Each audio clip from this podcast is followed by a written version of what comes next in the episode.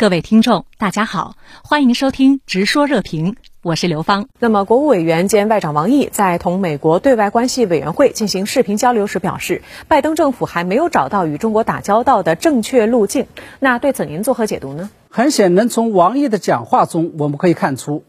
中方对于拜登政府能够对过去的中美关系进行拨乱反正，走出特朗普执政时期的冲突与混乱，是抱有过期待的。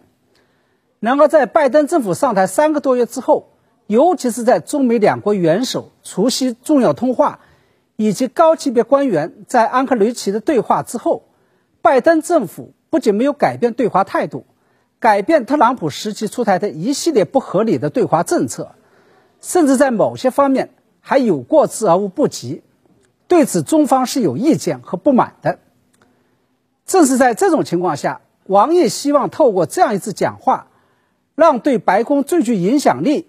又无明显党派倾向的思想智库之一——美国对外关系委员会，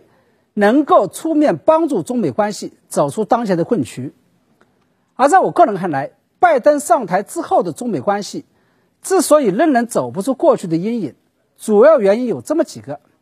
第一个是，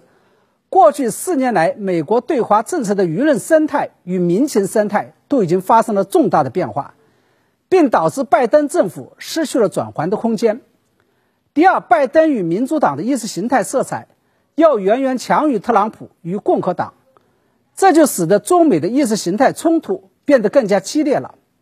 那么第三，拜登上台之后，加大了在香港、台湾与新疆问题上对中国内政的干预力度，而中方在这些问题上又坚持原则，寸步不让。这就进一步加剧了中美的意识形态和价值观念的对抗。那么第四就是拜登政府着手在全球范围内调动盟友的力量，摆出了要跟中方长期竞争甚至对抗的这么一种架势。嗯，那么对于王毅外长从战略层面就如何看待中美关系提出的五点看法，您又作何解读呢？我认为王毅提出的这五点看法，每一点都直接指向了中美关系的症结与要害。或者说的更直白一点，王毅外长是直接点出了美国自身面临的五大根深蒂固的老毛病。首先，王毅希望美国客观认识和理性对待中国的发展。美国有种论调认为中国不尊重美国了。事实上，最提倡相互尊重、平等相待的就是中国。我们强调平视，要的就是一个平等。很显然，中方要求国与国之间平等相待。这实际上是一个非常正常的诉求，但是对于美国来说，他们却不仅做不到，甚至是根本就没有办法接受。因为过去一百多年以来，尤其是二战结束之后，美国就认为自己是这个世界的领导者，甚至是霸主，甚至认为整个地球少了美国就不会转了。为此啊，他们一直在严防任何一个老二企图挑战美国的霸权，并且先是打压了苏联，后又打压了日本。现在又把矛头对准了中国。王毅讲话的第二点和第三点，实际上都是在要求美方不要动不动就打着民主人权旗号搞价值观念外交，攻击中国的制度，干涉中国内政，并且希望美方积极探索两个社会制度不同大国的和平共处之道。我们知道，中美产生矛盾与冲突的根源就在于意识形态、价值观念与政治制度上的不同。或者说的更直接一点，就在于美国把自己所认同的那一套当成所谓的普世的意识形态、价值观念与政治制度，并且强行要求中国接受。美方甚至是把它当成了西方文明的核心，当成了一种不可动摇的信仰，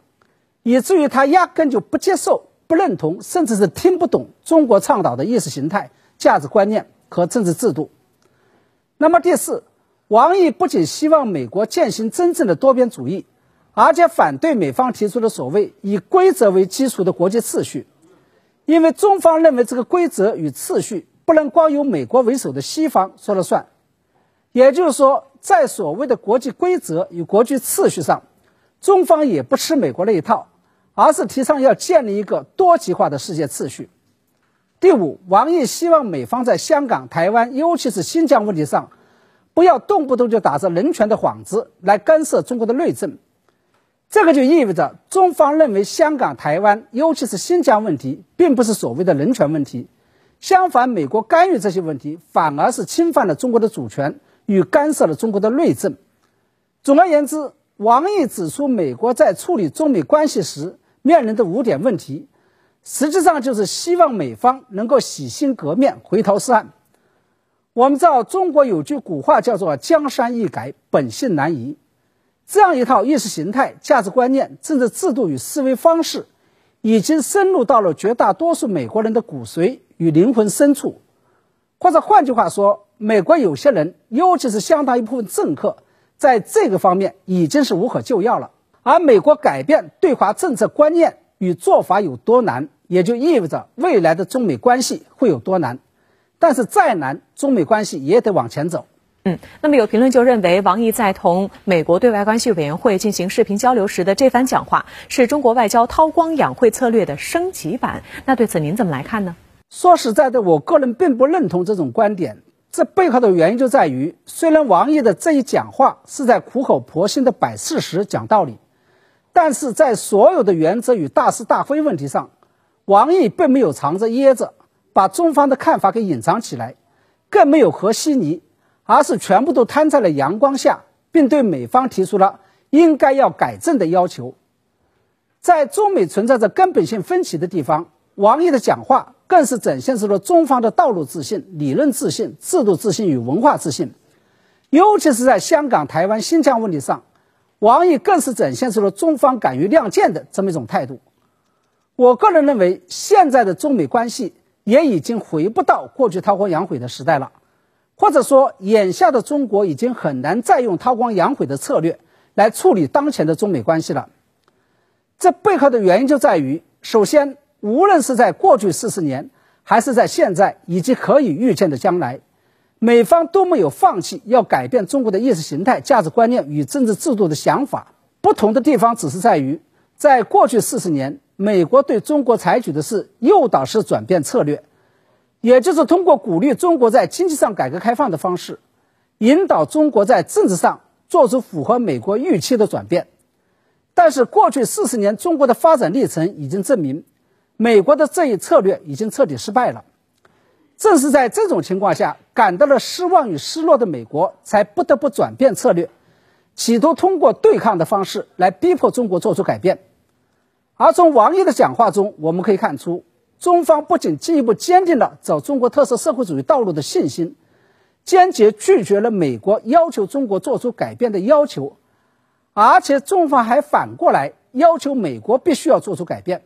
也就是要改变过去那一套跟中国打交道的思维方式与做法，而这样一种已经发生了重大改变的大环境，也就意味着中美关系已经回不到过去的的时代了。那么其次，过去中国之所以还能够韬光养晦，还有一个非常重要的原因，就是因为过去中国无论是在政治、经济、军事，还是在意识形态和价值观念层面，都对美国构不成影响和冲击。而现在，中国的综合国力，尤其是中国的经济实力，已经是坐二望一，直追美国。当前世界已经出现东升西降的这么一种大格局，这个也就意味着美国已经把中国当成了挑战者了。即使中国想把头缩起来，也已经不可能了。